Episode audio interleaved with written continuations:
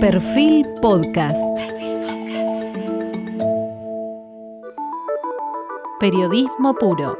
Jorge Fontevecchia, en entrevista con el médico nutricionista Dr. Alberto Cormillot.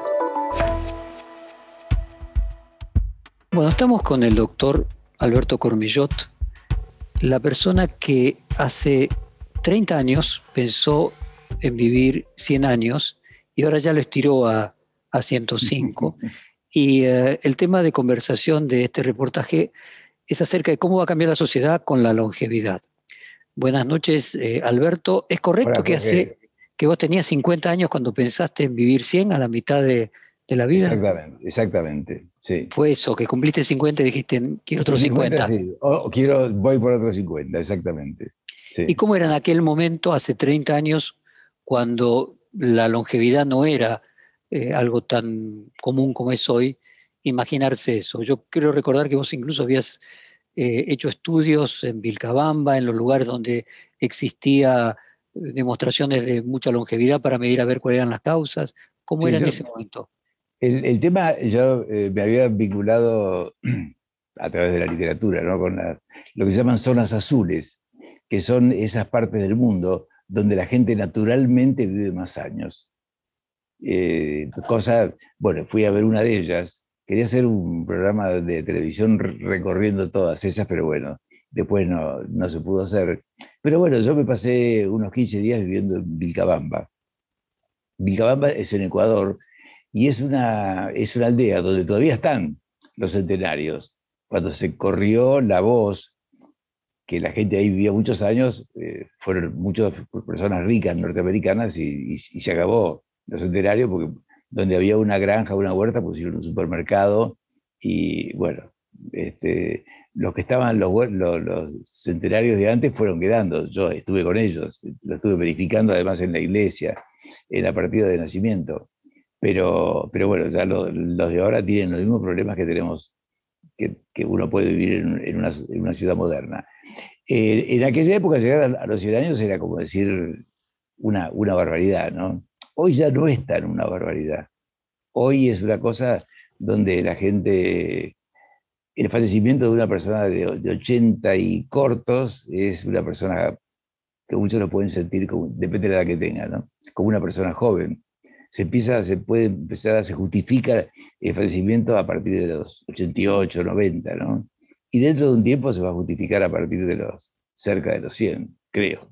¿Y qué te encontraste allí en Vilcabamba eh, que pudiera ser replicable. replicable, hay, algunas cosas que ellos le atribuyen al, aire, al poder magnético y a, una serie de sustancias que, nunca, nunca se comprobaron, ¿no? esas circunstancias, circunstancias geográficas o, locales. Pero el asunto es que un pueblo que está a 30, 40 kilómetros, la gente no son centenarios, son centenarios los de Vilcabamba. Yo lo que encontré, por un lado, es que eh, en general las zonas donde la gente vive muchos años son zonas que suelen ser montañosas. O sea, la gente camina mucho, sube y baja. Es gente que sigue trabajando, que tiene buen humor, que tiene mucho respeto por la amistad, por la familia, por los antepasados. Es gente bien llevada, o sea, hay mucha solidaridad, poco, poco mal humor. Es gente que consume, en general consume poca carne, hace algo bastante parecido a la dieta mediterránea. Por supuesto, cuando ahí en Vilcabamba no consumen pescado de mar, pero consumen muchas, muchas frutas, muchas verduras.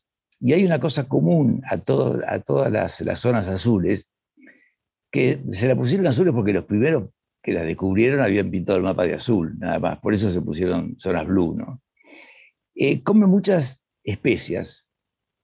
En todas ellas se comen especias. Y se ha encontrado que las especias el estragón, el, romero, en fin, muchísimas, no solamente las más comunes, las que uno conoce, la que tiene más a mano, sino que hay como 15 o 20, tienen gran cantidad de antioxidantes, que son las sustancias que retrasan el envejecimiento celular. El envejecimiento celular, sí. No te escucho, te escucho. No, que el envejecimiento celular, si ustedes eh, se imaginan la, la célula como si fuera este, esta figura, tiene como una especie de, capuchón en cada extremo, que se llaman telómeros. Y eso con cada vez que la célula se divide, se va cortando. Y cuando se termina de cortar el telómetro, el telómetro, bueno, la cosa se acaba. Los antioxidantes lo que hacen es retrasar ese proceso y ellos son de comer muchas especias. ¿Y qué otros lugares eran de este, zonas azules además de Vilcabamba? Bueno, está, hay zonas que son de, Calabria, está Okinawa, está, hay un lugar en Georgia, ex Unión Soviética, eh, está Loma Linda en California, y hay otro, la península de Nicoya en Costa Rica. Esos son los, que yo recuerdo. Después aparecieron otros dos o tres. Pero qué, ¿qué, tienen en común estos, lugares? Todos trabajan, todos se mueven, todos viven en comunidad, eh, todos tienen respeto por, los adultos mayores, eh, hacen mucha actividad física producto de la geografía y producto del estilo de, vida, caminan mucho y bueno, siguen trabajando a esta edad avanzada, comen muchos vegetales, muchos, muchos vegetales, poca carne grasa, pocas grasas, toman un poco de vino, todos ellos. Eh, muchos de ellos se consumen frutos secos. Bueno, en la de Italia, por supuesto, la del sur de, Italia se consume aceite de oliva, que es la isla mediterránea, y pescado. En Okinawa también, mucho pescado de mar. Había, había tres o cuatro de esas zonas, eh, la de California también, y la de Costa Rica también. Son el famoso aceite que tenían los pescados eh, que producía... El omega 3. El omega, 3. El omega 3. El, omega 3 que hoy en día se usa todavía como, como medicación para ayudar a, a, que la sangre fluya mejor por las arterias y que inclusive ahí Rosario algunos colegas que están haciendo una investigación porque el omega 3 tiene un efecto antiinflamatorio muy fuerte y entonces lo están usando a ver cómo qué pasa cuando se le dan a personas como preventivo del, del, COVID. ¿no? Mm. Ahora, Alberto, vos marcabas recién de que lo de Vilcabamba, al contaminarse, se acabó. Entonces, a lo que iba es, pareciera que el modelo de Vilcabamba y de cada uno de estos lugares, de cierto grado de aislamiento y cierta proporción pequeña, no es extrapolable a una población de 8 mil millones de habitantes. sin embargo, las, sí. perdón. Que sin embargo la ciencia, eh, aún en las condiciones de estrés en que se vive en el mundo urbano, aún con la gente sin trabajar, jubilándola a los 65 o 70 años, aún en llanuras, ha aumentado de manera dramática la prolongación de la vida. O sea, hay, por un lado condiciones naturales y por otro lado condiciones que produce la ciencia. Así es, lo que hizo la, el, agua corriente, las vacunas, los antibióticos y las casas donde la gente tiene un, abrigo distinto, tiene, tiene techo, muchas tienen un ventilador fresco y tienen, tienen calor en invierno, eso, eso cambió el destino de... Ahora, eso cambió el destino, podríamos decir, que la higiene, yo escuchaba siempre decir que la, higiene fue el gran salto de la salud pública del siglo XX. la higiene fue, sí. Ahora, en el siglo XXI lo que estamos teniendo es que se pasa de 70 a 100. Eh, y ahí aparece la ciencia eh, produciendo una cantidad Básicamente. De, soluciones para enfermedades que antes eran incurables. Y sí, porque imagínate, antes eh, una persona puede tener un infarto dos, y al segundo fallecía. Hoy una persona tiene un infarto y ya el segundo es posible que no lo tenga, porque van a ir con el STEM y le, van a, revisar las coronarias y lo que es la primera causa de muerte se vio muy disminuida. Aparecieron las estatinas, que son las que bajan el colesterol y otros, otros medicamentos que bajan las grasas en sangre. Pero bueno, mucha gente dejó de fumar. Hoy fuma aproximadamente la, la mitad de gente que fumaba antes, en Estados Unidos muchísimo menos, creo que la cuarta parte. Eh, se fuma menos. Y, pero después no es posible cambiar la población de 8 mil millones de, personas, pero sí también es posible, hay personas que pueden, hay, que, pueden prolongar su propia vida. ¿No? O sea, dentro de un ambiente tan complicado, tan obesogénico y tan eh, generador de, de, vejez, hay personas que que pueden sustraerse. Ahora, no solamente depende de los hábitos ni de los remedios, porque de, en los primeros años lo que te salvan son las cirugías, las vacunas, los antibióticos. a medida que van pasando los años, lo que se hablan son los, medicamentos, los últimos medicamentos que, que, aparecieron. Mi madre falleció de hipertensión, vivió muchos años pese a eso. Hoy una persona fallece de hipertensión si no toma los, medicamentos. Hoy hay medicamentos para la hipertensión que le aparecen el 60% de, los adultos mayores y hay remedios para el colesterol. Son los dos grandes problemas, porque son los, que tapan las, las, arterias. ¿no? Eh, Alberto, déjame avanzar en sociología. Eh, vos vas a tener 105 años en el año 2045. En el año 2045 está previsto, de acuerdo a todas las proyecciones demográficas, que por primera vez en la historia de la humanidad, los de más de 60 van a ser mayoría y van a superar a los de más de 15. ¿Cómo te imaginas ese mundo dentro de 25 años? Y es un mundo en el que van a, a sobrevivir aquellas sociedades, como decía Darwin, no va a sobrevivir el más fuerte, sino que va a sobrevivir y que mejor se adapte, ¿no? Y acá para sobrevivir aquellas sociedades, aquellas culturas que tengan una mayor capacidad de adaptación, los que tengan una mejor capacidad de, adaptación, primero, la gente no se puede jubilar más a los 60 años, Jorge.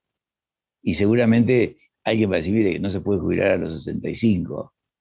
Eh, Hoy tenés 65 las mujeres y 70 los varones, ¿no? Claro, bueno. la discusión es, si, si tiene que haber diferencia entre mujeres y varones. Claro, lo que pasa es que las. Claro, esa, esa, esa, es, una, es una pregunta que hay. Después está, ¿por qué los, los varones viven, viven menos? Bueno, hay factores hormonales, pero también factores de estilo de vida, ¿no? Pero los factores hormonales, la testosterona no ayuda a las arterias y los estrógenos sí los ayudan. Pero bueno, después con el paso de los años se van perdiendo los estrógenos y la mujer tiene tanto riesgo como el hombre, ¿no? Pero en general el hombre, la, la mujer no sobrevive al hombre. Pero los sobrevivientes, los sobrevivientes casualmente por el estilo de vida, porque el hombre se dedicaba a tareas que tenían riesgo físico, podía tener un accidente, eh, un desgaste físico distinto, y ahora en la medida que se iguala la tarea de la mujer y del hombre, se alinean esas, eh, esas mortalidades. O sea, ¿crece más la longevidad del hombre proporcionalmente que la de la mujer o no? Eh, hasta donde yo tengo presente, en la mayoría de los países no. La que crece más es la, de la mujer, Jorge. en nuestro país nosotros tenemos la mujer casi 79, sí, 79 y pico, ahora con el COVID no sé. Y en el hombre 77. La mujer tiene dos años más, por lo menos que el, hombre. En nuestro país y en la mayoría de los países. Siguiendo esa lógica, en la jubilación tendría que ser lo inverso entonces. Y sí, lo que pasa es que que la mujer tiene una carga que no tiene el hombre. Acuérdate que la mujer es el ministro de Salud, ministro de Economía, ministro de Justicia, ministro de Acción Social, ministro de bueno, Pero siguiendo lo de Vilcabamba, quizás eso sea lo que dé la longevidad, el poder mantenerse activa. Sí, lo que pasa es que allá en Vilcabamba la mujer se mantiene activa, pero no tiene el estrés de andar corriendo. Por ejemplo, no tiene lo que existe la, palabra en, inglés, pero no existe en castellano, que es commuting, que es el tiempo que uno pierde en, en ir al trabajo. Bueno, ahora eso va a cambiar. Este, como va a cambiar el trabajo. Y ahí yo no me animo a pronosticar cómo será el trabajo en las épocas, porque todos dicen, bueno, dentro de 20 años, la mitad de los trabajos que hoy existen no van a estar. Entonces, andás a ver cuál es la cantidad de gente que se necesitará. A ver, continuemos entonces en esa hipótesis prospectiva eh, de dentro de cierta cantidad de años en, un, en una progresión en el año 2045, los de más de 60 van a ser mayoría. Eran en el año 1950 solamente 8% de la población mundial eh, y 100 años después van a ser la mayoría. ¿Cómo cambia el mercado de consumo? Yo recuerdo un término que se usó en una nota que te hicieron en Noticias Viegenials, como los millennials. O sea, mm. van a ser las personas más grandes eh, eh, el, target de consumo mayor para eh, las empresas va a estar allí el foco de, interés cuando hoy en realidad el foco está en los jóvenes?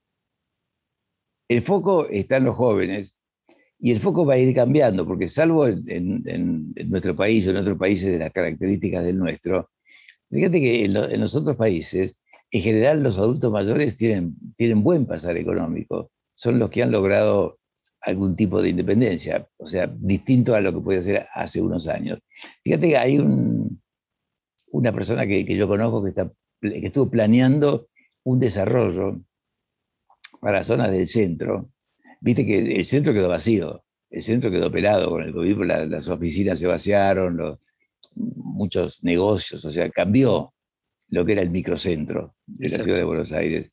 Entonces la idea es instalar ahí un polo donde estén los, la gente joven que está en camino de, ganar, de ganar dinero y ya los que están de vuelta, que ya casaron a los chicos, que ya no, no tienen tantas obligaciones y que ya están económicamente más o menos tranquilos, de más de 50, 55, de hacer un polo cultural, eh, gastronómico, un polo de distracción para esa gente, porque ya se presume que son esos los que van a, cambiar el mercado. ¿no? de hecho, en Manhattan, eh, la gente que vive en Manhattan eh, es o menos de 40 o más de 65, porque cuando tienen hijos se van. Se van, claro, no, eh, no se puede vivir. Uno camina por Manhattan, no vas a encontrar un chico por la calle, es muy difícil. ¿no? y así te imaginas los grandes centros de todas las... O sea que el Manhattan anticipa lo que van a ser los centros de todas las grandes urbes. Para, mí sí, Jorge. Para, mí sí. La gente va. Bueno, en, Argentina, ya, bueno, acá en Capital. Bueno, yo ahora no vivo en Capital, pero, pero vivo muy cerca. Pero ya se fue. mucha gente con el asunto de, del COVID empezaron a ir. Y si hubiera ido más gente, si, no fuera. Para mí, ¿no? Si no fuera por la inseguridad que hay, que a la gente le da miedo. Este, por ahí algunos lugares de interior. Pero si no, la gente se hubiera ido porque indudablemente la calidad de vida en un barrio de casas bajas es una calidad de vida distinta que lo que se da, lo que puede ser, bueno, estar viviendo en Corriente y Esmeralda, por ejemplo, para ir al otro extremo, ¿no? Alberto, concretamente la ciudad de Buenos Aires tiene la mayor edad poblacional de toda la Argentina, o sea que, aunque no con la tendencia de Manhattan, hoy ya se da. Claro, eso no, no, no, sabía, es un dato interesante. En la discusión de, con las vacunas, ¿no? de que Horacio Rodríguez Larreta lo que dice es que no se tendrían que distribuir en proporción a los habitantes, sino en proporción a la gente grande, a la gente grande que es a quien hay que darle la vacuna. ¿no? Tiene, tiene sentido. Bueno, y también en, proporción a los agentes de salud. ¿no? yo sé que la ciudad de Buenos Aires tiene más agentes de salud que, que, cualquier otro lugar del país. ¿no? Alberto, recuerdo... Eh, el decano de la UCA, que es médico, eh, un día contarme que cuando le preguntaba a los alumnos que estudiaban medicina qué especialización iban a tener cuando se recibieran, encontró que había mucho eh, que elegía pediatría y él recomendaba que estudiaran gerontología porque lo que iba, cuando ellos sean médicos, lo que iba a suceder es que iba a haber mucho más pacientes eh, para requiriendo medicina eh, que para atención a los más chicos. ¿Te, parece? Sí, sí, muy atirado, porque además faltan gerontólogos. Faltan geriatras y gerontólogos. ¿Y, cómo imaginas el mundo de la medicina cuando los más de 60 sean eh, mayoría? ¿Qué, se va a modificar del, del, sistema médico a tu juicio para responder a, ese desafío de la humanidad? En las sociedades que prestan real atención, para mí se va a ir eh, fuera, además de la, tecnología, pero hay dos o tres cosas que deberían, que deberían cambiar. Uno, una evaluación real de la tecnología, a partir de la base que el 70% a veces de lo que una persona va a gastar en su vida lo va a gastar en los últimos 15 días o 30 días, ¿no? lo cual es medio una barbaridad. Para, para compartir con la audiencia, o sea, los prestadores de medicina indican que una persona va pagando una medicina prepaga eh, desde los 30 años en adelante y consume el 90% del gasto médico en los últimos 15 días de vida en terapia o, O 30 días. En, o 30 días. Sí. Este, si no es exacto el, número, pero esa es, esa es la idea de lo que pasa. Y para mí, o sea, es absolutamente irracional el uso de tecnología en este momento. No, no, no, no está controlado el uso de tecnología. Y, por otro lado, hay una. Creo que lo, que está, lo que debería venir en las sociedades es el aumento de la medicina familiar, el aumento del médico que se haga cargo, pero que se haga cargo no burocráticamente, ustedes tocan tantos pacientes. Eso pasa en Inglaterra, no sé la formación que tienen, este, si están formados en medicina familiar. Pero sé que hay un médico a cargo de una cantidad de gente. Y, pero estar formado en medicina familiar significa retomar lo que en muchas especialidades y en muchos sectores se ha perdido, que es el escuchar, el escuchar lo que le pasa al paciente.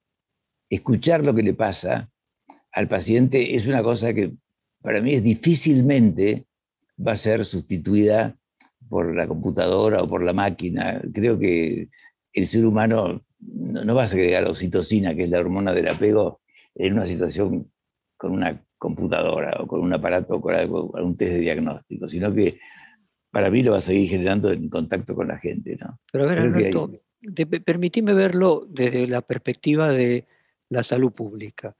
Eh, dicen los sistemas de medicina prepaga de que en realidad es un sistema Ponzi, que las personas eh, para mantener a los más grandes tienen que entrar más jóvenes, como la jubilación, en el fondo como los seguros de retiro. Si la tasa de natalidad se detiene, los sistemas de medicina van a quebrar, porque no van a tener la mayor cantidad de gente joven y se van a prolongar los tratamientos de la gente grande. Me parece que ahí el desafío de la medicina no es hacer una tercera edad de 50 años o de 45 años, sino prolongar la juventud, que creo que es lo que escuché a vos proponer, que el tema es eh, que la juventud se prolongue, que los 65 sean los 40. Esa es la idea y es lo que en gran parte se puede lograr si uno cambia, porque antes no, creo que no, no, no llegué a decirlo. ¿De qué depende la, la longevidad? Depende de que hayas elegido bien a tus padres, o sea, de los genes que tenés. Eso es la suerte. sí, es, eh, sí. Después de la suerte, porque puedes tener buena suerte o mala suerte. Y, depende mucho del estilo de vida. ¿no? El estilo de vida es del 60%. Si vos, por ejemplo, si una persona fuma, si una persona bebe eh, alcohol más de lo debido. Eh, si no come bien, y si no hace actividad física, la diferencia que hay con una que hace las cuatro cosas bien es de nueve años de vida libre de enfermedades crónicas. Fíjate lo que te estoy diciendo, ¿eh? nueve años, nueve años más de vida activa va a tener la persona que se alimenta adecuadamente, que hace actividad física, que no fuma y que toma razonablemente alcohol. Razonablemente es una copa para la mujer y dos para el hombre. Eh, por día no se pueden juntar todas. Eh, y... Ahora, eso en cuanto a prolongar nueve años más al final. La pregunta es, esa sociedad del futuro, con eh, mayoría de gente de más de 60 años, y que la medicina pueda ser sustentable, entiendo que deberá requerir que las enfermedades que atacan normalmente a los 60 comiencen a atacar a los 80 y la de los 80 a los 100. Sí, pero ahora se necesita cambio, Jorge. Déjame que introduzca una faceta, que es que los cambios que se necesitan tienen que ser muy apoyados desde otras áreas del Estado. El Estado tiene que proveer parques y lugares donde que estén iluminados y que la gente pueda salir a caminar. El Estado debe regular el tema de la alimentación, el etiquetado, las cantidades, la producción de, de alimentos. De alguna manera tiene que estar regulado. Fíjate que los autos regularon. Un auto cualquier auto da 200 kilómetros, pero la sociedad reguló, mire, señor, usted no puede andar a 200 kilómetros. Acá, usted en esta calle puede andar a 40, en una avenida 60, y, y chau, y se acabó. O sea, no prohibieron los autos, que después entonces se va a una ruta que no lo pesca nadie, bueno, podría 120, 140. Este, pero, pero bueno, pero en la ciudad no. Bueno, eso no pasó con, con los alimentos. Entonces hay un ambiente que es gerontogénico. Y eso hay que cambiarlo, porque no es solamente de poner en la, en la gente la posibilidad del cambio y la responsabilidad del cambio, sino que si la sociedad no lo, no lo facilita, si la sociedad no facilita la actividad física, si no facilita la alimentación, con medidas donde se desgrave la alimentación más saludable, que, sea, que, haya estímulo económico, donde se informe bien a la gente lo que va a comer, que, que se den posibilidades de educación, que se den posibilidades de distracción. Ahora vos fíjate, Alberto, vos estás hablando de algo que podría parecer el derecho a la longevidad, que todo el mundo tiene derecho a la longevidad. Ahora, hasta el siglo XX, eh, cuando Foucault hablaba de la biopolítica y que la política administraba cuerpos, eh, o si uno fuera 200 años atrás y se encuentra con Napoleón que consumía 500.000 franceses por año en sus batallas de soldados muertos, eh, la sociedad podría decir, no, que la gente más vieja es un costo. digo, mm, debate que se dio recientemente en el coronavirus, eh, hubo un gobernador del de el centro-oeste de los Estados Unidos que lo que planteó es que la gente más grande tenía que morir para dejar espacio a los, a los más jóvenes. O sea, hay una cuestión ideológica ahí. La longevidad la tiene que pagar los más jóvenes. Bueno, en realidad si uno fue aportando eh, durante toda su vida, este, ahí también uno, uno hizo un ahorro, ¿no? Sí, pero me parece que hay una, me, parece, estamos mm. eh, eh juntos, que hay, eh, hay una cuestión ética en el fondo, porque evidentemente eh, desde el punto de vista de la producción puede llegar a un momento que venga un economista que diga, bueno, no nos conviene la gente tan grande. Y la cuestión mm. no es un tema de no nos conviene, que es, debate que se produjo con el coronavirus. Jorge, dos cosas. Una, en la sociedad, yo una de las cosas que te dije, en, esa, las sociedades longevas hay respeto por, eh, respeto por los antepasados y, respeto por los adultos mayores. Esa es una. Y la otra cosa, Jorge, que en general eh, lo que hay que esperar es que esas personas cumplan los 60, los 70, ¿no? y ya les cambia la idea de decir que los de 70 no sirven. Eso cambia automáticamente. Yo no la tengo la estadística, pero hay que ver la gente que dice que los viejos no sirven, o los adultos mayores no sirven, cuál es el promedio de edad que tienen, ¿no? bueno, un este tema interesante que se va a producir, vamos a entrar en los procesos de cambio que se van a producir en, esa, eh, en, ese, en ese mundo cuando vos tengas 105 años, año 2045. Ojalá. El primero de los cambios pero esto es objetivo, entiendo, así que eh, no, estamos hablando de algo eh, que sea ciencia ficción, sino lo que realmente vos te propones.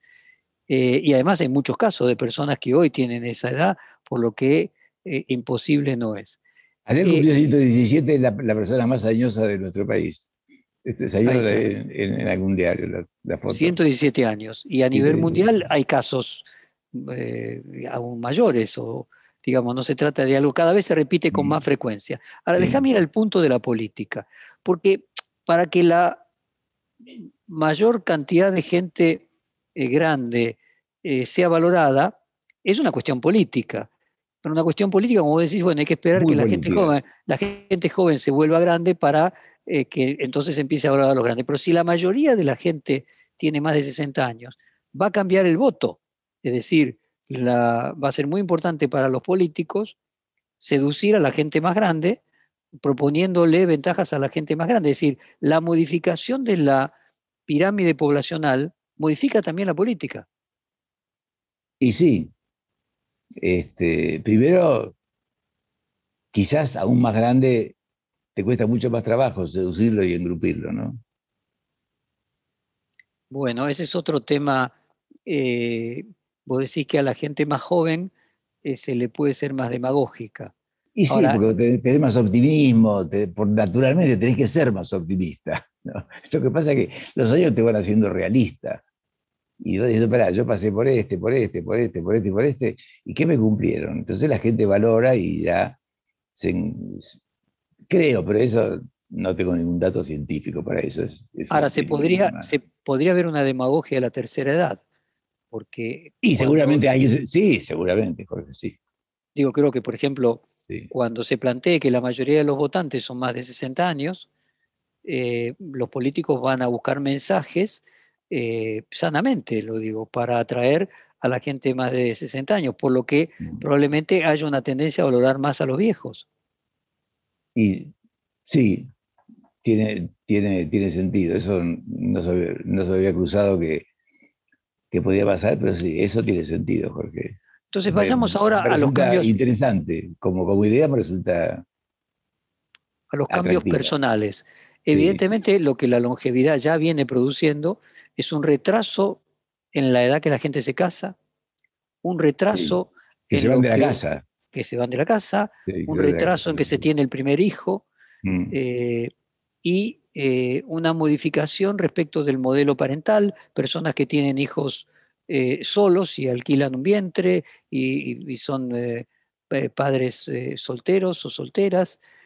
¿Cómo te imaginas que se va a modificar cuando en lugar de 78 años como es en la Argentina, sea 100? En la Argentina y en el mundo. ¿Cómo te imaginas que modifica la familia? La gente tendrá cuatro matrimonios porque no se podrá estar casado 80 años con la misma persona, por ejemplo.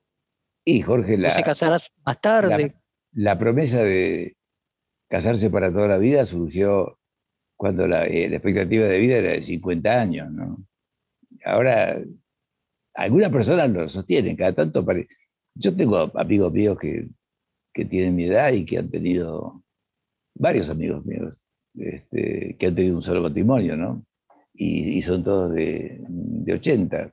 Solamente hay uno que se separó a los 80 y se volvió a casar. Este, y está muy feliz, ¿no?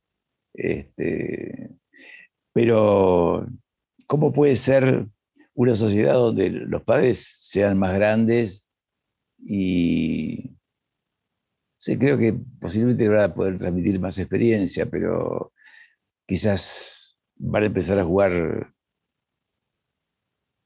otros, otros actores, ¿no? Por ejemplo, en el caso mío, este, mi hijo, bueno, va a ser eh, posiblemente padrino de... Tu hijo mayor, que es médico. De mi hijo. Este, mi hijo Adrián va a ser padrino de... de que Adrián tiene... ¿Cuántos años tiene Adrián ahora? Tiene 45. Eh, sí, 45 tiene. Y, pero, pero Adrián, este, no, 47. Adrián, dije, mira, ¿te gustaría ser padrino? Me dice, sí, después ser padrino. Yo voy a ser el hermano mayor, me lo voy a llevar al fútbol, este, y voy a hacer eh, todas las cosas que, porque él no tuvo varón. Así que yo creo que van a aparecer quizás otras, otras figuras, ¿no? En su momento, cuando las mujeres quedaban embarazadas, tenía un, rol muy importante la, la, madre, ¿no?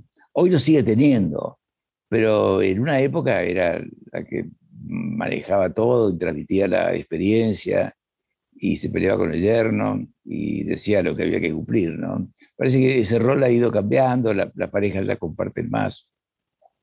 Y, pero es, es una pregunta, vos haces preguntas muy interesantes, y esa es una pregunta muy interesante. ¿Cómo va a ser la sociedad cuando los padres empiecen a tener los hijos a los 40, 50 años? Y va a cambiar, sí. Yo te, dentro de un año te lo, voy a, te lo voy a contar, Jorge. ¿Qué te cambió la idea de que vas a ser eh, padre a los 80, cuando te enteraste, primero cómo lo pensaste. Mira, primero lo, lo, pensé como, una, como producto del vínculo entre nosotros, entre Steph y yo, y como producto de, del amor entre nosotros. Eso. Y, y después me, me, fui de a poco haciendo la idea, Jorge. Los primeros escarpines que me regalaron así chiquititos, dije, caramba, yo voy a estar poniendo estos escarpines. Entonces ahí se, corporizó. Después, eh, la, primera ecografía, que era una cosita así chiquita, y ese que está ahí es, y medía 7 centímetros. Y ahí lo registré un poco más. Después vino otra ecografía, donde se le veía la nariz. Pero no era una fantasía, se le veía la nariz, se veía el hueso de la nariz, ¿no? Pues siempre tenés la, la, ecografista que te va señalando, ¿no? Y, después en la última se le veía, se le veían las manos, se le veían, se le veían los pies, se le veía la cara, la nariz, se le veía la, la boca, bueno, le vieron el estómago, el corazón, todo lo demás, ¿no? Uno le veía la parte de, de afuera, la parte morfológica. Y, y ahí me, fui haciendo la idea. Y después yo me, pregunto todos los días, ¿cómo será?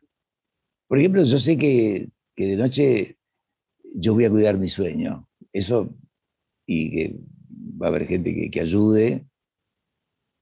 porque no creo que, que toda la carga, no, creo que no, y además está totalmente hablado, que la carga tenga que caer sobre, sobre Steffi, porque ella también trabaja, pero nosotros tenemos la posibilidad de tener, de, ayuda y veremos cómo nos, manejamos con eso. Pero yo dije, bueno, ella los primeros meses le va a tener que dar la, teta, y entonces, bueno, ahí este, voy a dormir en algún otro lado, ¿no? Este, y... Ahora, cambió la, cambió la, la paternidad, porque lo que vos estás hablando, eh, Adrián es tu hijo menor además, y tiene 47 años, o sea, pasaron 47 años donde en, hace 47 años lo normal era que el padre no tenía ninguna responsabilidad eh, con el bebé. Hoy es todo lo contrario. Eh, de hecho, hay legislaciones en todas partes del mundo que le dan licencia muy eh, larga también, sí. Pero no solamente maternal sino o parental parental sí, sí, sí. Sí, sí, sí. Este... Pero te cambia, ¿vos te sentís un, padre del siglo XX en el siglo XXI? No, yo creo que voy a hacer lo mismo que hice cuando nacieron los chicos, ¿no? Cuando nacieron los chicos, eh, yo, la verdad, de noche no me ocupaba porque también levantaba, trabajaba mucho, y ahora trabajo más. Yo me levanto a las cuatro menos cuarto porque, y tengo que estar lúcido a las cinco y media, lo más lúcido posible, a, las cinco, a las cinco y pico ya con los diarios leídos y después entrar en la radio, ¿no? Y después seguir toda la mañana. O sea que, pero no, no sé cuánto le voy a dedicar, eh, me resulta muy difícil, yo me, me imagino cómo será tenerlo, jugar con él, este, si le hablaré con, con, la, con, con la voz rara, como le, habla la gente a los chicos. Este, no me acuerdo cómo le hablaba yo a y René. Este, pero viste que los seres humanos ponemos un, tono especial para hablar con los chicos. Este, bueno, y volvamos para atrás. ¿Y cómo pensás? Porque vos me decís, te resultó como algo normal para eh, afianzar la relación con Steffi. Bueno, entonces, ¿cómo te surgió primero la idea de casarte a los 80?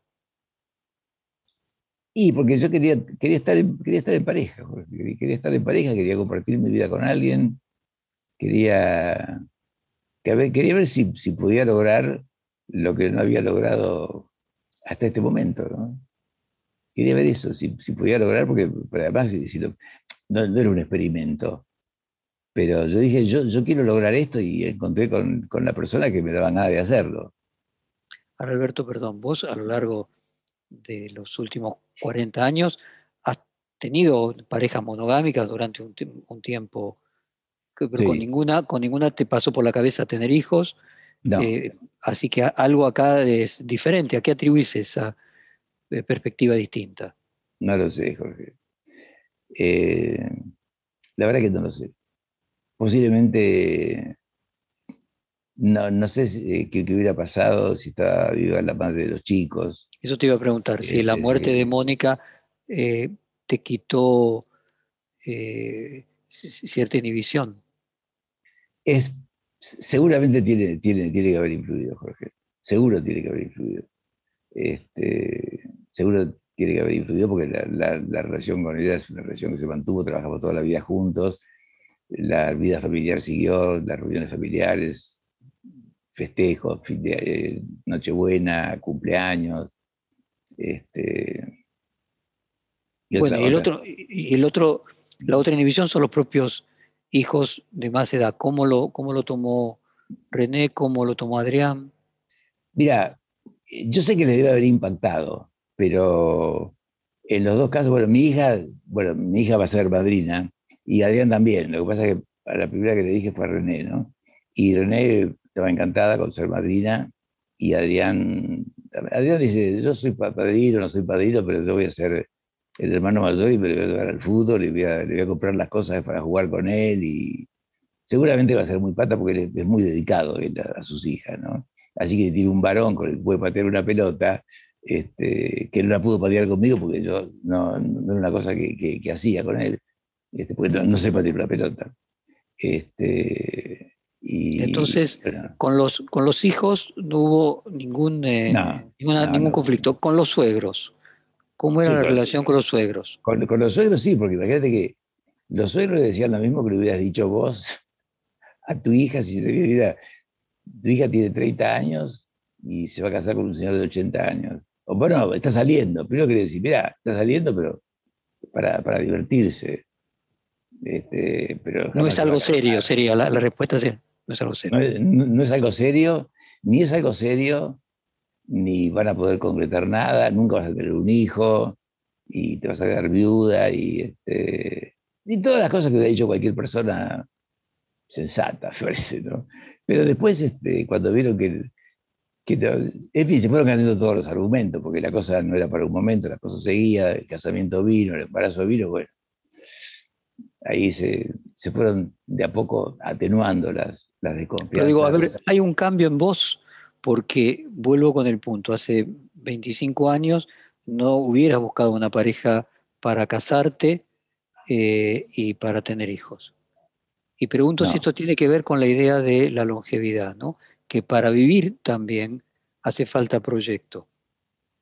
No lo sé. porque eso sería como teorizarlo el tema y la verdad que no lo, no lo, no lo teoricé. ¿No, te, ¿No te psicoanalizas más, Alberto? Sí, sí, eh, eh, hago terapia, pero, pero no psicoanálisis. ¿no? Y no con la este, frecuencia de más joven. No, no, no, no, no, una vez por semana y es una cosa mucho más conductual, mucho más cognitiva, donde se, discute y se ven las razones. Alberto, ¿hay algo en, vos, en tu, a lo largo de 50 años de carrera de, médico, un poco más, porque creo que los 50 años los cumpliste en el aula magna de la facultad, 60, años, y los 50 lo cumpliste en el aula magna de la facultad de, medicina hace ya una década. Donde vos en el cual, e, Exactamente, en la cual tomás también tu propia vida como una demostración de, una, de, algo para prescribirle a los demás. Primero con tu cuerpo, vos eras una persona obesa, eh, vos fumabas, eh, vos te autoprescribiste tu propio método.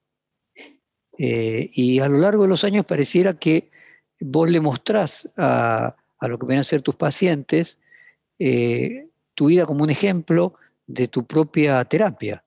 ¿Es correcta esta visión o, no? Mira, es, yo te digo, yo fui haciendo los cambios, Jorge, a medida que yo, iba, que yo iba estudiando y que iba viendo lo que le hacía bien a la gente, yo se lo iba diciendo a los medios y a los pacientes, y además lo iba incorporando yo como mensaje.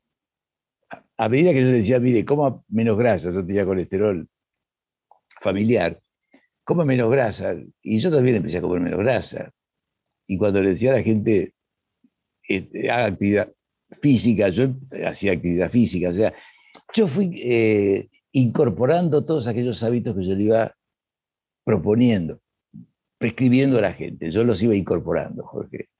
Y, y, después me di cuenta que creo que la, la, suerte tiene mucho que ver, Jorge, porque si no sería atribuirse una falsa atribución, si uno dice todo es mérito mío, ¿no? Porque en realidad tuve tratamiento médico, tuve dos veces cáncer y zafé las dos veces, eso es mérito de los médicos, ¿no? Que, me atendieron bien y, también del sistema de salud que me permitió tener acceso a, esos médicos.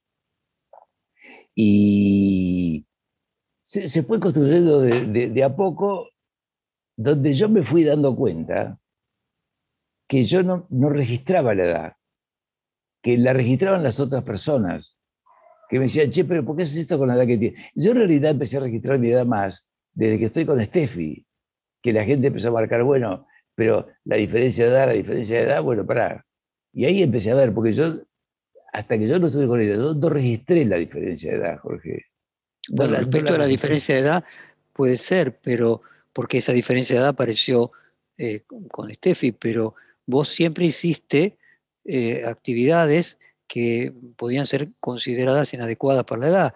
Recuerdo esa danza aérea que vos hacías colgándote los techos. ¿Qué, haces? Exacto, ¿qué haces? Eh, alguien también podría decir que no es adecuado para la edad. Sí, pero lo que pasa es que como eh, vos jamás te preguntes cuántos años tenés, según la cédula. Eso no importa, lo importa vos qué es lo, qué es lo que sentís hacer. Este, con lo cual, vos en, muchos aspectos somos parecidos. Y yo pasa que yo veía que lo podía hacer y no me, preguntaba, porque yo no, entré en el asunto del viejismo.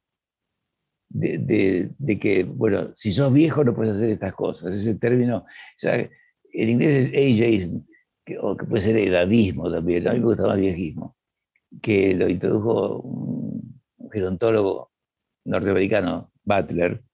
Viejismo, que es el conjunto de atributos que uno que uno le, otorga a una persona porque es mayor. Esa persona es inservible, no se puede divertir, no puede tener sexo, no puede bailar, no puede vestirse como, como le gusta, eh, es, un, es un plomo, es pesado. Y mucha gente lo compra, lo compra en el sentido de lo incorpora.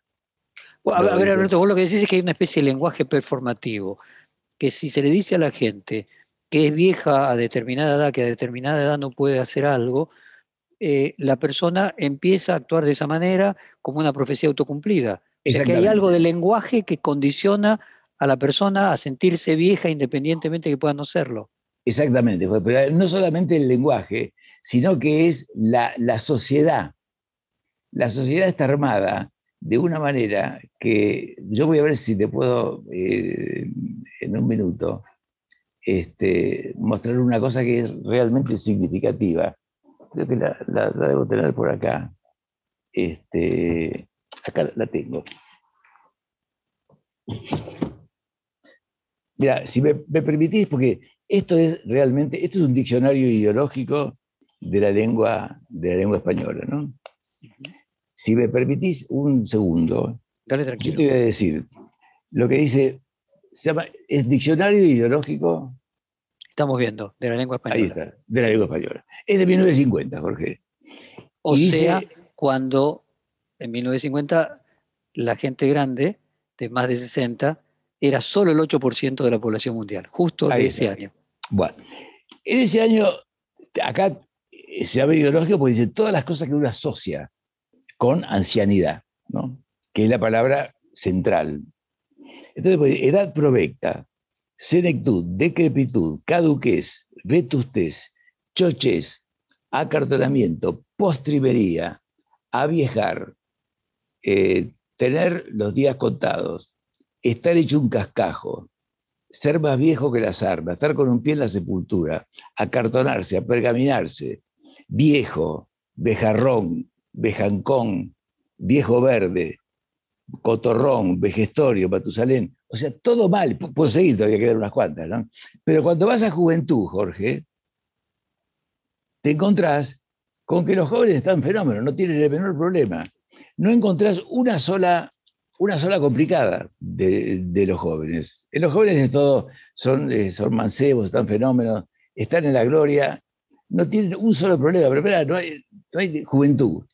Juventud, adolescencia, mancebía, nubilidad, verdor, abriles, al borde de la vida, flor de la edad, eh, pubecer, mocear, caer en flor, rejuvenecerse, adolescente, feo, mozo, mocito, mocese, mozuelo, todo bien. No hay una Alberto, lo que vos estás planteando en el lenguaje, eh, el significado que se le colocaba al significante iba cambiando con, con el uso del lenguaje. En los distintos eh, siglos las palabras pasaban a tomar otro, otro cariz. Probablemente de lo que vos estés hablando es que también el lenguaje se va a sentir afectado, porque ya esas definiciones no le caben a una persona de 60, a una mujer de 60, de 65, no le caben estas definiciones que sí les cabían en 1950. Sí, mira, yo recuerdo mi, mi papá cuando alguien le decía abuelo, se ponía loco, pero se ponía muy mal, le decía a la gente, yo no soy tu abuelo, ¿no? Era un adelantado, porque hoy le siguen diciendo abuelo a las personas adultas. A mí no me lo has dicho hasta ahora, pero si alguien me lo llega a decir, me va a generar bastante incomodidad, ¿no? Porque... además sería desde el punto de vista técnico verdad, porque tenés eh, unas nietas eh, maravillosas. Pero lo que vos decís no, es que vos sos abuelo de ellas, claro. Ellas te de ellas soy. Si ellas me digan abuelo, a mí me encanta. que mis nietas me digan abuelo, porque yo soy el abuelo de ellas. Pero que una persona me diga, oiga, abuelo. Y ahí vos lo que entendés es que hay algo peyorativo en ese. Totalmente, totalmente. Sí, es una cosa peyorativa. Oiga, abuelo, eh, tiene todos esos sentidos que yo te acabo de, decir, la, la, cosa de la decrepitud, ¿no? Oiga, abuelo, y además se le grita, dando por sentado que, el abuelo es sordo. Está bien, uno pierde, perdemos un poco el, oído con los años, pero bueno. Bueno, seguimos con, Alberto Cormillot en la, parte final de, este reportaje interesante. Y estamos hablando en cuanto a la sociedad, tiene una agresión con la gente más grande y una idealización con la juventud, tu propia juventud. ¿Vos te sentiste más pleno a lo largo de los años? Si te comparas con aquel joven que salió de la Facultad de Medicina hace 60 años, los ciclos de la vida. Yo me recuerdo una tapa de Psychology Today que era, el, era una especie de diamante de la vida, de que la gente era muy feliz hasta los 30 eh, y volvía a ser muy feliz después de los 60, 70 y que entre los 30 y los 50, los 60 tenía el estrés de tener que cuidar a los hijos, el estrés de tener que lograr una posición económica, el estrés de tener que lograr una carrera, y que volvía a ser feliz nuevamente eh, cuando ya había conseguido todos esos logros. Tu propia experiencia de vida, ¿cuándo fuiste más feliz a lo largo de las distintas décadas? A medida que fue avanzando, que fue avanzando mi vida, a medida que fue avanzando mi, mi vida, fui siendo más, más feliz. Una de las razones que además, bueno, yo no me independicé totalmente, pero uno, después de los 20, no sé si a los 30, Jorge, después de los 20 uno empieza, no se da cuenta, pero empieza a cumplir todos los mandatos, no, no, no se autorregula, uno cree que se autorregula, pero es todo lo que te dijeron tus tu papás, ¿no? Eh, o los mandatos que vos te fuiste poniendo de juventud. Después de los 30 a los 40 uno empieza a recibir sus propios mandatos y ya, bueno, lo que vos dijiste, crecieron los chicos, eh, ya, bueno, una vez que los chicos se van independizando después de los 50, 55 años, ahí la gente tiene más, más posibilidades de empezar a, pensar más en ellos. Hoy estaba leyendo, estaba viendo un reportaje a un matrimonio argentino que se fue a recorrer el mundo. Los dos se fueron en un avioncito, ¿no? Muy interesante. Este, estaba, esperando que me hicieran una nota y estaba pasando eso. Y entonces este, ellos contaban que cuando le dijeron a los chicos que se iban a ir, los chicos dijeron, fenómeno, porque los chicos habían agarrado su camino. Entonces los chicos agarraron su camino y dijeron, bueno, nosotros agarramos el nuestro y se fueron a dar la vuelta, un año a dar la vuelta, vendieron todo y, este, y se fueron a dar la, vuelta. fíjate esto que estamos poniendo el ejemplo, lo pusimos antes con las ciudades, en Nueva York, que la gente vivía hasta que tenía hijos y volvía a vivir en Manhattan cuando ya los hijos se habían casado. Vos estás mencionando el tema este de ya los hijos están encaminados, entonces se van a dar una vuelta al mundo en avión, pero generalmente está esta idea de una vez que uno se independizó, no solamente los hijos se independizan de uno, sino los padres se independizan de los hijos. Y, vos volvés a, colocarte en esa situación de responsabilidad frente a un hijo que está por nacer. Sí. sí, pues hay muchas cosas que no las planifico, Jorge, te soy sincero.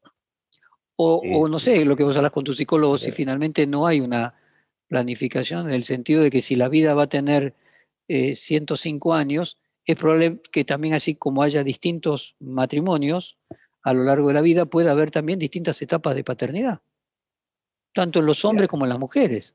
Hay mujeres que la eh, maternidad se está extendiendo a, más de 50 años, hay casos hasta de 60. Sí. me, lo podría atribuir como una, como una mirada inteligente mía, pero, pero te voy a confiar que no. La verdad que yo lo sentí así y, como lo sentí, eh, lo hice, pero no, no, no, lo, no, lo, pensé mucho. Era, éramos una pareja que iba, como cualquier pareja de cualquier edad, Jorge, que no, sí, se hace ilusión, y va, pero nosotros íbamos diciendo, bueno, nos gusta esto y, queremos hacer esto y queremos estar juntos y queremos tener un hijo. Bueno, contame, ¿qué, ¿qué, dice ella? ¿Cuáles son eh, ¿Cuál es la, mirada de ella? La mirada de ella que era, ella pensaba que nunca se iba a enamorar y pensaba que nunca iba a tener un hijo, hasta que nos conocimos. Y ahí cuando nos conocimos le cambió la idea. Este, Hay un tema de reloj biológico femenino también en ese punto que se está extendiendo también. El miedo que tenían las mujeres antes a los 30. en el caso de ella se extendió, se extendió en el caso de ella definitivamente se extendió, Jorge. Este, pero por una característica de ella, no sé si una característica generacional que comparte, porque sus amigas, que yo las conozco, son compañeras de la escuela primaria, este, ninguna pensaba eso. Si bien hay otras que recién están teniendo hijos, pero las otras que tuvieron hijos, pero ninguna pensaba, no, no voy a enamorar, no voy a casar, nunca voy a tener un hijo. Ella pensaba que no, que, no era para ella. Y después cambió de idea. Y ese mundo de, como ver corolario al 2045, ¿vos te imaginás la gente siendo padre más grande?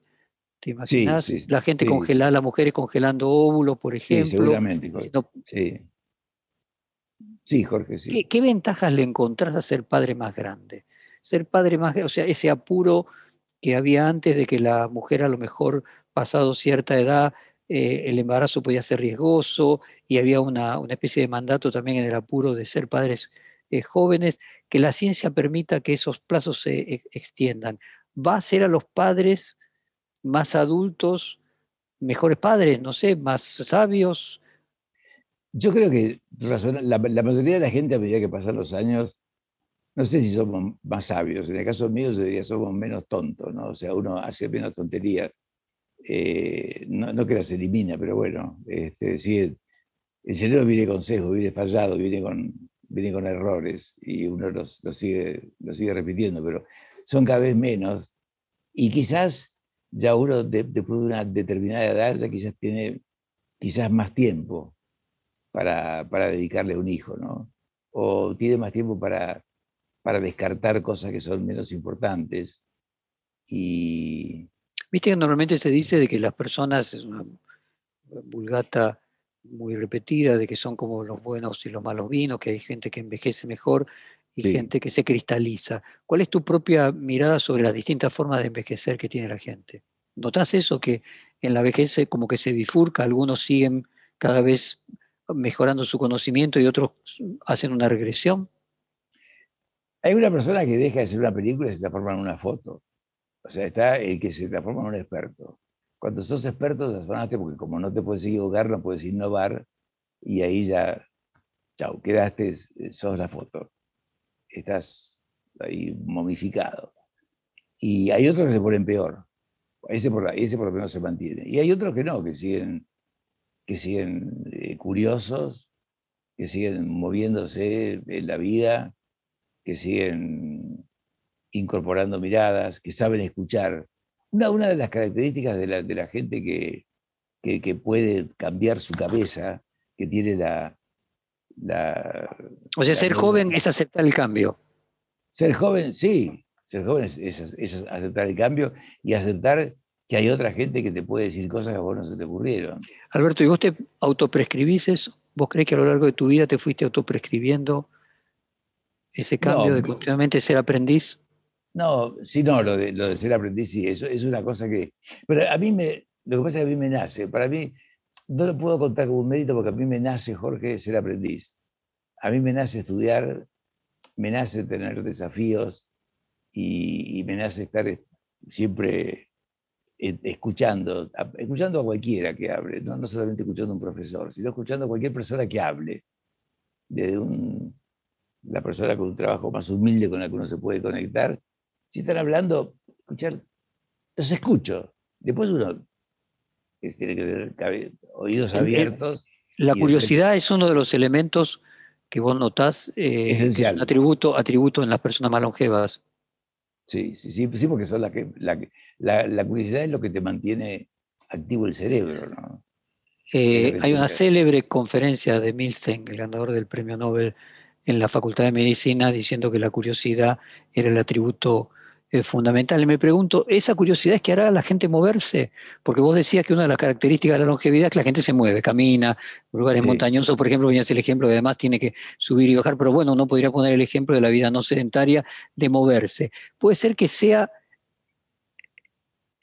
el, el cerebro, el, el corazón, el que le da la orden al cuerpo de moverse, porque en realidad es curioso, y si no es curioso, la persona tiende a poltronarse. Mira, en el caso mío, eh, no es por la curiosidad, Jorge. En el caso mío, yo te cuento, es la disciplina. Yo eh, me comprometí para dentro de tres, con el plazo de una semana me comprometí a hacer dos coreografías en un evento, ¿no? Hace mucho que no bailo en público. Y esa coreografía no la, no, la bailaba hace tres años. Y, y me comprometí, ni bien apareció la posibilidad, podría haber dicho que no con muchísima tranquilidad. Y sin embargo me comprometí y hago la, bueno, hoy me levanté a las, a las 4, menos como siempre, y tuve el, ensayo a las 5 de la tarde. Razonablemente, uno no tiene, no está diciendo, ay, wow, qué ganas tengo de, ir a, ensayar una hora parando muy poco, porque no llegás con pocos ensayos a, a tener suficiente pasado una coreografía. Y ahí es donde aparece la palabra disciplina, que yo creo que es la otra, porque si vos tenés curiosidad sin disciplina, este, si vos tenés curiosidad con disciplina, ahí vos encaminás la curiosidad. ¿no? A vos te imponés, ¿no? Porque eh, puedo decir que un psicólogo diría es una formación reactiva, porque vos te sabés que si no, eh, creo que en tu juventud eras una persona eh, que era, te echaron del, colegio secundario, del colegio militar, quiero decir, te imponés la disciplina probablemente porque si no sabes que te puedes perder. Claro, yo soy un indisciplinado recuperado, digo muchas veces. Ahí está.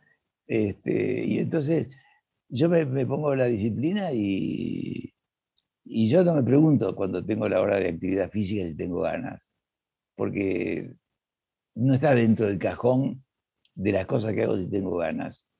Está dentro del cajón de las cosas que yo decido hacer. ¿no? Eh, eso obviamente trasciende a la, a la longevidad, eh, eh, también puede tener que ver con los logros a lo largo de la vida. Déjame ir cerrando con una idea que tiene que ver con un prejuicio de la, de la vejez. En todas esas condiciones, atributos negativos que vos leías en el diccionario ideológico respecto de, lo asociado a la vejez, está de que el viejo se pone cascarrabias. Yo te preguntaba antes de que algunos envejecen bien y se vuelven cada vez más sabios y más tolerantes y más comprensivos, y en esa sabiduría entender que Ah, la verdad es relativa y que puede haber distintas formas, y otros que pareciera que se cristalizaran, evolucionaran y se hicieran cada vez más dogmáticos. ¿Qué hay de ese viejo cascarrabia? ¿Hay algo en la testosterona, en la pérdida de las hormonas? ¿Hay algo científico o es simplemente prejuicio? ¿A qué, le pudo haber atribuido, a qué le atribuyes que la sociedad le haya atribuido esa eh, valoración al, a la persona más grande, cascarrabias? Es, muy posible que, la persona cascarrabia eh, eh, puso, si llega a ser cascarrabia, no tengo, no te puedo decir cuántos son realmente cascarrabias, pero los que lo son, yo creo que es muy posible que tiene unas expectativas no realizables, tiene expectativas irrazonables, irrazonables con respecto a lo, que, a lo que él tiene que ser, con respecto a lo que los demás tienen que ser o con respecto a lo que el mundo tiene que ser. ¿no? Y no, no llegó algo que, te van dando los años, en el mejor de los casos, que es la aceptación plena. Bueno, el mundo es como es, yo soy como soy, doy hasta donde puedo, y la gente también da hasta donde puede. ¿no? a esa eh, persona, ¿por qué de joven no tenía eso? ¿Qué hace que los años, si es correcto el prejuicio, a determinadas personas las hace agria? Y porque agarraste mal, Jorge. Si agarraste mal, ya no, no tenés tiempo para volver para atrás y agarrar para otro lado. O sea, sería la frustración de que ya no se puede corregir, mientras que de joven tiene la expectativa de que todavía se pueda corregir. Soy eterno. Hasta los 30, hasta los 25 sabés que sos eterno. Después de los 30 sabés que sos, que sos lesionable, pero que... A ver, Alberto, volvamos al tema del optimismo y el pesimismo. Eh, se podría decir de que de joven el estado natural es el optimismo, porque hay muchas posibilidades de corregir. Pero de viejo tiene que ser el pesimismo o el pesimismo es en algunos y no en todos, y qué diferencia a los que siguen siendo optimistas toda la vida.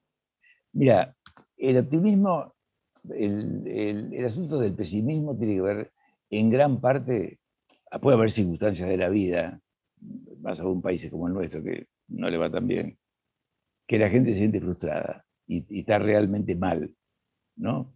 Pero vamos a suponer que fuera de eso, una de, las cosas que a mí me, me produjo una gran satisfacción, yo hice una, un video de, dos minutos en una publicación hablando del viejismo.